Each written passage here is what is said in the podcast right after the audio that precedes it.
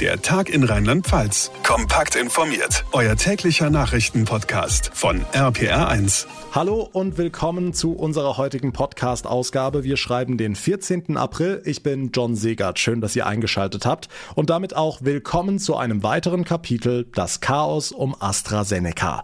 Die Ständige Impfkommission hat jetzt festgelegt, dass Menschen unter 60, die das Präparat mit der Erstimpfung bekommen haben, den zweiten Peaks mit BioNTech oder Moderna kriegen, also mit einem mRNA-Impfstoff.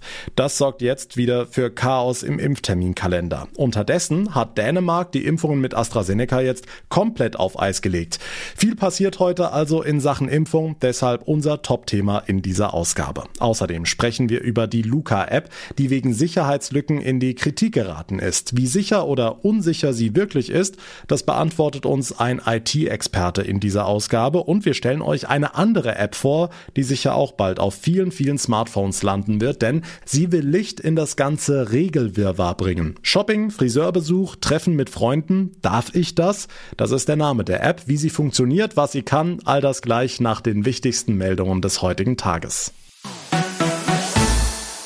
Also bislang hat sich die Impfkampagne in Deutschland wahrlich nicht mit Ruhm bekleckert, nicht zuletzt wegen des ganzen Chaos rund um den Impfstoff von AstraZeneca. Erst nur für Jüngere zugelassen, dann ganz gestoppt. Inzwischen wird er hier in Deutschland nur für Ältere empfohlen. Anders in Dänemark. Unsere nördlichen Nachbarn haben jetzt einen weitreichenden Entschluss gefasst. Johanna Müßiger aus der RPA1 Nachrichtenredaktion. AstraZeneca wird jetzt dort gar nicht mehr eingesetzt. Ja, genau. Die Dänen wollen dauerhaft auf das Präparat verzichten. Die Impfkampagne in Dänemark werde nun ohne den Impfstoff von AstraZeneca fortgesetzt, hieß es heute aus der Gesundheitsverwaltung in Kopenhagen. Am 11. März hatte Dänemark die Impfung mit AstraZeneca vorsorglich ausgesetzt, wegen der möglichen Gefahr von Hirnvenenthrombosen. Aber anders als in Deutschland und in anderen Ländern wurde das Präparat seither in Dänemark gar nicht mehr eingesetzt. Bei uns sollen weiterhin die über 60-Jährigen mit AstraZeneca geimpft werden und Jüngere, die das Präparat Präparat in ihrer Erstimpfung bereits bekommen haben, sollen den zweiten Peaks mit einem mRNA-Impfstoff kriegen, also BioNTech oder Moderna. Grundsätzliche Zweifel an AstraZeneca sehen viele Mediziner allerdings nicht. Der Chef der Kassenärztlichen Bundesvereinigung Gassen sagte bei NTV, AstraZeneca ist ja auch ein guter Impfstoff. Hier bräuchten wir sicherlich eine etwas klärendere äh, Einengung der, der Ständigen Impfkommission. Dieses äh, Hin und Her ist sicherlich für Patienten verunsichern und macht es auch schwierig, den Impfstoff weiter zu verimpfen, auf den wir eigentlich setzen müssen, weil wir ja jeden Impfstoff brauchen. Ja, wie passend, dass dann ausgerechnet heute auch gute Impfnachrichten aufkommen. Die EU bekommt nämlich bis zum Sommer deutlich mehr Impfstoff von BioNTech als geplant. Ja, und zwar 50 Millionen Dosen bis Ende Juni. Das hat EU-Kommissionspräsidentin von der Leyen heute angekündigt. Eigentlich sollten die erst zum Jahresende geliefert werden. Wegen der aktuellen Impfstoffknappheit wird BioNTech im zweiten Quartal aber deutlich mehr Dosen liefern. Das ist auch dringend nötig, denn neben dem ganzen Hickhack um AstraZeneca gibt es inzwischen ja auch Bedenken an dem Vakzin von Johnson Johnson. In Deutschland noch gar nicht angekommen, in den USA schon wieder gestoppt, ebenfalls wegen einiger Thrombosefälle. Nochmal Kassenärzte Ärztechef Andreas Gassen. Es wird halt darauf ankommen, ob Johnson Johnson nur verzögert äh, zu uns kommt oder am Ende gar nicht. Ähm, es waren rund 10 Millionen ja für das zweite Quartal eingepreist. Wenn die jetzt nicht kämen, kann man sich leicht ausrechnen, dass damit ein erheblicher äh, Teil der zugesagten Impfmengen wegfallen würde und das würde die Impfkampagne deutlich ausbremsen. Bleibt abzuwarten, wie sich die Impfkampagne in Deutschland entwickelt. Noch ist zu wenig Impfstoff da. Daher will Brandenburg als erstes Bundesland die Erstimpfungen mit BioNTech und Moderna in den nächsten Tagen gegen Null herunterfahren. Ja, hochgefahren wird dagegen bei der BASF in Ludwigshafen. Der Chemiekonzern impft jetzt als erstes Unternehmen in Deutschland ausgewählte Mitarbeiter gegen Corona in einem eigenen Impfzentrum. Ja, richtig. Das Ganze ist ein Pilotprojekt des Bundes mit dem Land Rheinland-Pfalz. 300 BASF-MitarbeiterInnen haben schon einen Impftermin bekommen. Angeboten wird zunächst der Impfstoff von BioNTech und natürlich muss sich auch der Chemieriese an die vom Land vorgegebene Impfpriorisierung halten. Heißt zunächst ausschließlich Beschäftigte mit Vorerkrankungen wie beispielsweise Diabetes. Der Konzern rechnet damit, in den kommenden Wochen bis zu 4000 BASF-MitarbeiterInnen im Stammwerk Ludwigshafen impfen zu können. Wirtschaftsverbände sind sich sicher, dass die dieses Pilotprojekt die deutsche Impfkampagne deutlich voranbringen könnte. Dafür müssten nach Hausärzten eben auch Betriebsärzte die Erlaubnis bekommen, Beschäftigte in den Firmen gegen Corona zu impfen, wie ab sofort eben bei der BASF. Okay, lass uns auf die aktuellen Corona-Zahlen gucken. Rheinland-Pfalz meldet heute rund 1200 Neuinfektionen bei einer Inzidenz von 131. Bundesweit liegt der Wert sogar bei 153. Johanna, wir hatten ja die Hoffnung, dass mit dem Frühjahr die Zahlen runtergehen. Irgendwie ist das aber nicht in Sicht. Nee, nicht wirklich. Und das liegt wohl nicht nur daran, dass es nicht richtig warm wird in diesem Frühjahr, auch wenn die Temperaturen sicherlich einen Einfluss haben, weil wir auch weiterhin viel drin sind.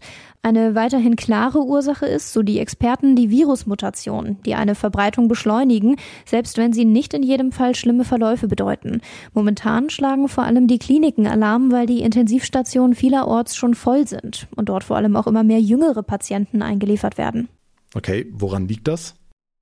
Naja, man muss natürlich das Verhältnis sehen. Bislang waren ja ältere und alte Menschen auf den Intensivstationen in der Überzahl. Aber durch die Impfungen in den hohen Altersgruppen hat sich das natürlich verändert. Die fallen auf den Stationen jetzt einfach weg. Aber genau dieser Trend zeigt natürlich auch deutlich, dass die Impfungen in allen Altersgrenzen und Schichten deutlich vorankommen müssen, um hier wirklich einen Effekt zu sehen. Und da hapert es ja leider erneut. Der ausführliche Überblick von Johanna Müßiger. Vielen Dank. Und jetzt weitere wichtige Meldungen vom Tag von Thomas Stüber aus der RPA1 Nachrichtenredaktion. Einen schönen Feierabend. Die rheinland-pfälzische CDU-Chefin Klöckner drängt auf eine schnelle Einigung in der Kanzlerfrage der Union. Der laufende Prozess sei am Ende der langen Ära Merkel nicht ungewöhnlich, trotzdem sei eine zeitnahe Klärung jetzt notwendig. Wen sie für den besseren Kandidaten hält, sagte Klöckner nicht. CDU-Chef Laschet und CSU-Chef Söder wollen noch in dieser Woche entscheiden, wer für die Union als Kanzlerkandidat ins Rennen geht. Tübingen will den Modellversuch für mehr Öffnungen infolge zahlreicher Tests verlängern. Die Stadt schlägt als Abbruchkriterium eine Inzidenz von 125 vor. Dass die Zahl höher als die bundesweit gültige 100er Marke liegt, wird mit zahlreichen Tests begründet, durch die auch mehr Fälle entdeckt würden. Über eine Verlängerung des Projekts muss jetzt die baden-württembergische Landesregierung entscheiden. Sportvorstand Freddy Bobic verlässt Eintracht Frankfurt in diesem Sommer. Das hat der Fußball-Bundesligist jetzt bestätigt. Demnach wird der ursprünglich bis 2023 laufende Vertrag Ende Mai aufgelöst. Medienberichten zufolge soll Bobic dann in Berlin bei Hertha BSC anheuern. Erst gestern hatte die Eintracht den Wechsel von Trainer Adi Hütter in diesem Sommer nach Gladbach bestätigt. Vor ein paar Tagen wurde sie noch groß gefeiert, seit gestern ist sie schwer in der Kritik, die Luca-App. Der Chaos Computer Club sagt, da gibt es so viele Probleme, da sollten keine Steuermittel für ausgegeben werden. Darüber sprechen wir jetzt mit DPA-Netzweltexperte Christoph Dernbach, Profi in Sachen IT. Christoph, ganz aktuell geht es um eine neue Sicherheitslücke. Was ist da los? Also wichtig ist der Punkt, die Schwachstelle betraf nicht die Luca-App selbst, sondern den Schlüsselanhänger. Und dieser Schlüsselanhänger ist für die Leute gedacht, die halt eben kein Smartphone benutzen wollen und sich trotzdem bei einem Event, in einem Geschäft, in einem Restaurant einchecken wollen. Und durch eine Schwachstelle in der Software des Systems insgesamt war es möglich gewesen, bestimmte Daten aus diesem Schlüsselanhänger auszulesen. Man konnte sehen, wann und wo sich die Personen mit diesem Anhänger äh, eingecheckt haben. Und das hätte dazu führen können, dass im Extremfall, dass man ein Bewegungsprofil dieser Anwender dann äh, erstellen äh, kann. Man brauchte dafür allerdings den QR-Code, der auf dem Schlüsselanhänger aufgedruckt ist. Und es war dann also keine gute Idee von Besitzern eines Schlüssels, ein Foto von dem Anhänger mit dem QR-Code bei Instagram oder Twitter zu posten. Okay, die Entwickler der Luca-App sagen, sie hätten diese Sicherheitslücke jetzt deaktiviert. Geht das denn so einfach oder sind die Schlüsselanhänger jetzt doch mit Vorsicht zu genießen? Doch die äh, Macher der App haben das geschlossen. Man kann jetzt diese Abfragen nicht mehr stellen. Alles in allem sagen einige nun, die Luca-App sei spätestens jetzt ein Reinfall. Ist das alles ein bisschen übertrieben? Was meinst du? Ob es ein Reinfall ist, würde ich so nicht sagen, aber zumindest haben die Macher der Luca-App keine weiße Weste mehr. Das fängt da schon mit an, dass sie sich sehr viel Zeit gelassen haben, den Quellcode ihres Programms und des gesamten Systems zu veröffentlichen. Und als es dann endlich der Fall war, kam raus, dass sie nicht sauber mit Open-Source-Lizenzen umgegangen sind. Sie haben also Programmcode von anderen verwendet, ohne das vernünftig zu lizenzieren. Und da versteht natürlich die Szene und auch der Chaos Computer Club überhaupt keinen Spaß mehr. Und das wird, das begründet meiner Einschätzung nach auch ein bisschen diese sehr emotionale Kritik, die da zum Teil auch vorgetragen wird. Aber dann gab es auch Kritik an bestimmten Sicherheitsmodulen innerhalb der App, also beispielsweise das Verfahren, wie die Telefonnummer des Anwenders bestätigt wird, der die Luca-App installiert hat. Da wird ja so eine TAN äh, per SMS übertragen Kritiker meinen, dass dieses Verfahren, so wie es Luca umgesetzt ist, auch manipulationsanfällig ist. Die Einschätzung von Christoph Dernbach, IT-Experte bei der DPA. Vielen Dank. Eine ganz neue App, die sicher auch auf vielen, vielen Smartphones landen könnte, kommt jetzt aus Köln. Da haben sich Softwareentwickler gedacht, bei diesem ganzen Chaos um Inzidenzen, Maßnahmen und Regeln blickt doch kein Mensch mehr durch. Wo gilt noch mal eine Ausgangssperre? Muss ich vor der Haustür oder am Rhein eine Maske tragen oder nicht? Welcher Laden bietet Terminshopping an? Wo kann ich ohne Termin hin? Und, und, und. Also hat die Firma InTradeSys Praxis Darf ich das entwickelt. Die App soll einem helfen, noch zu verstehen, welche Corona-Verordnungsregeln eigentlich gerade bei einem im Ort gelten oder in anderen Orten, für die man sich interessiert und wirklich die Antwort auf die Fragen geben, darf ich das jetzt noch oder darf ich das nicht? Zum Beispiel zum Friseur gehen oder mich mit zwei Leuten in der Öffentlichkeit treffen. Lisa Hees von der Firma InTradeSys. Klingt so einfach und nach der Idee im Moment. Lisa, du bist also auch irgendwann nicht mehr durchgestiegen und hast dir gedacht, hey Moment, ich arbeite doch bei einer Softwarefirma, wir entwickeln einfach eine App. Oder wie war das? Wir sind eigentlich ein Unternehmen, das Software im Auftrag von Kunden entwickelt und haben aber gemerkt, Anfang äh, erste Welle Corona, es kommt eine kleine Auftragsflaute und die Leute sind unsicher, was sie als nächstes machen. Und weil unsere Firma viel Innovationsprojekte betreibt, haben wir gemerkt, wir haben jetzt auf jeden Fall Manpower, die wir noch einsetzen können, aber nicht so viele Kundenaufträge. Also was machen wir mit unserem Wissen in der IT? Damit wir vielleicht in dieser Krise was Gutes zusteuern können. Und wir wurden als Mitarbeiter aufgerufen, uns da mal Gedanken zuzumachen. Und dann ist mir, als ich Besuch nach dem ersten Lockdown von meinen Freundinnen aus Baden-Württemberg hatte, aufgefallen, dass wir sehr unterschiedliche Annahmen davon haben, was man gerade darf und was nicht. Und dass wir es ganz schön schwierig fanden, die Gesetzestexte und die Verordnungen tagesaktuell irgendwo zu ergoogeln und zu vergleichen. Und dann habe ich gesagt, naja, vielleicht bringe ich das mal mit als Projekt auf die Arbeit, weil die Expertise, wie man sowas baut, haben wir auf jeden Fall und ein Bedarf scheint auch da zu sein. Und daraus ist dann darf ich das geworden. Okay, wie funktioniert die App genau?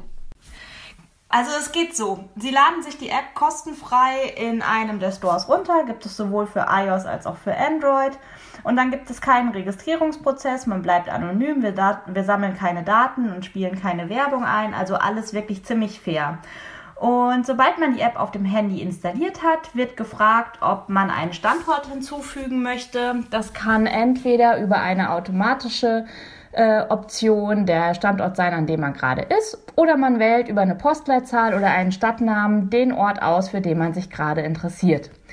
Und äh, wenn man sich jetzt für mehrere Orte interessiert, weil man zum Beispiel pendelt, dann bekommt man als Startseite immer eine Übersicht mit den Orten, für die man sich interessiert. Und dahinter sieht man dann auch immer direkt die tagesaktuellen Inzidenzwerte des RKI. Auf den Detailseiten gibt es dann die Möglichkeit, in den regionalen Einschränkungen, zum Beispiel Sonderregelungen, die die Notbremse bedingt ähm, gerade greifen, ähm, nachzulesen oder im Themenbereich Favoriten zu setzen und dann immer direkt die Infos zu den Themen, beispielsweise Reisen oder Bars oder mh, mm, Veranstaltungen, äh, favorisiert zu sehen. Hm, jetzt ändern sich aber die Corona-Regeln ja jeden Tag, abhängig von den Inzidenzen. In jedem Landkreis gilt was anderes. Wie bleibt ihr denn da aktuell? Durchforstet ihr 24 Stunden deutschlandweit die neuesten Verordnungen oder wie? Im Moment haben wir das große Glück, dass wir ähm, von der Björn Steiger Stiftung unterstützt werden in unserem Projekt und uns mit denen verpartnert haben und darüber jetzt ein siebenköpfiges Redaktionsteam haben, die wirklich sich durch die Landkreise und Bundesländer immer wieder durchforsten und probieren, das alles möglichst aktuell zu halten. Das Ganze hat ja angefangen als Pro Bono-Projekt und sieben Leute sind für uns jetzt momentan schon eine wirklich starke Redaktion die aber eine ganze Menge Arbeit hat. Jetzt soll ja die Bundesnotbremse kommen, Lisa. Brauche ich eure App dann überhaupt noch? Also ich denke, ähm, dass wir, solange die Pandemie uns noch im Alltag begleitet, es nicht schaffen werden, im föderalen Deutschland eine so einheitliche äh, Regelung zu haben, dass wir obsolet werden. Ich würde mir das natürlich wünschen, dass es für alle total einfach ist und dass unsere Arbeit in dem Feld irgendwann oder sehr bald nicht mehr gebraucht wird. Das wäre natürlich irgendwie entspannend für alle. Aber wir hatten ja auch schon Situationen, als die Zahlen sehr viel niedriger waren und ähm, man mehr durfte. Und da hat man dann auch gesehen, die Bundesländer setzen ihre Regelungen und was man denn jetzt darf und was nicht, sehr unterschiedlich um. Und jetzt mit der neuen Regelung, mit der Notbremse auf, Bunde, äh, also auf Bundesebene, ähm, denke ich, haben wir halt eine relativ klare Vorgabe, was passiert über dem Wert von 100, was passiert auch über dem Wert von 200. Aber zum Beispiel in Schleswig-Holstein ist der Durchschnitt gerade unter 100 und die können ganz andere Regelungen machen. Und das wird natürlich, wenn es gut läuft, ähm, Stück für Stück von Bundesland zu Bundesland immer mehr werden. Und von daher bleiben wir, glaube ich, ganz schön aktuell.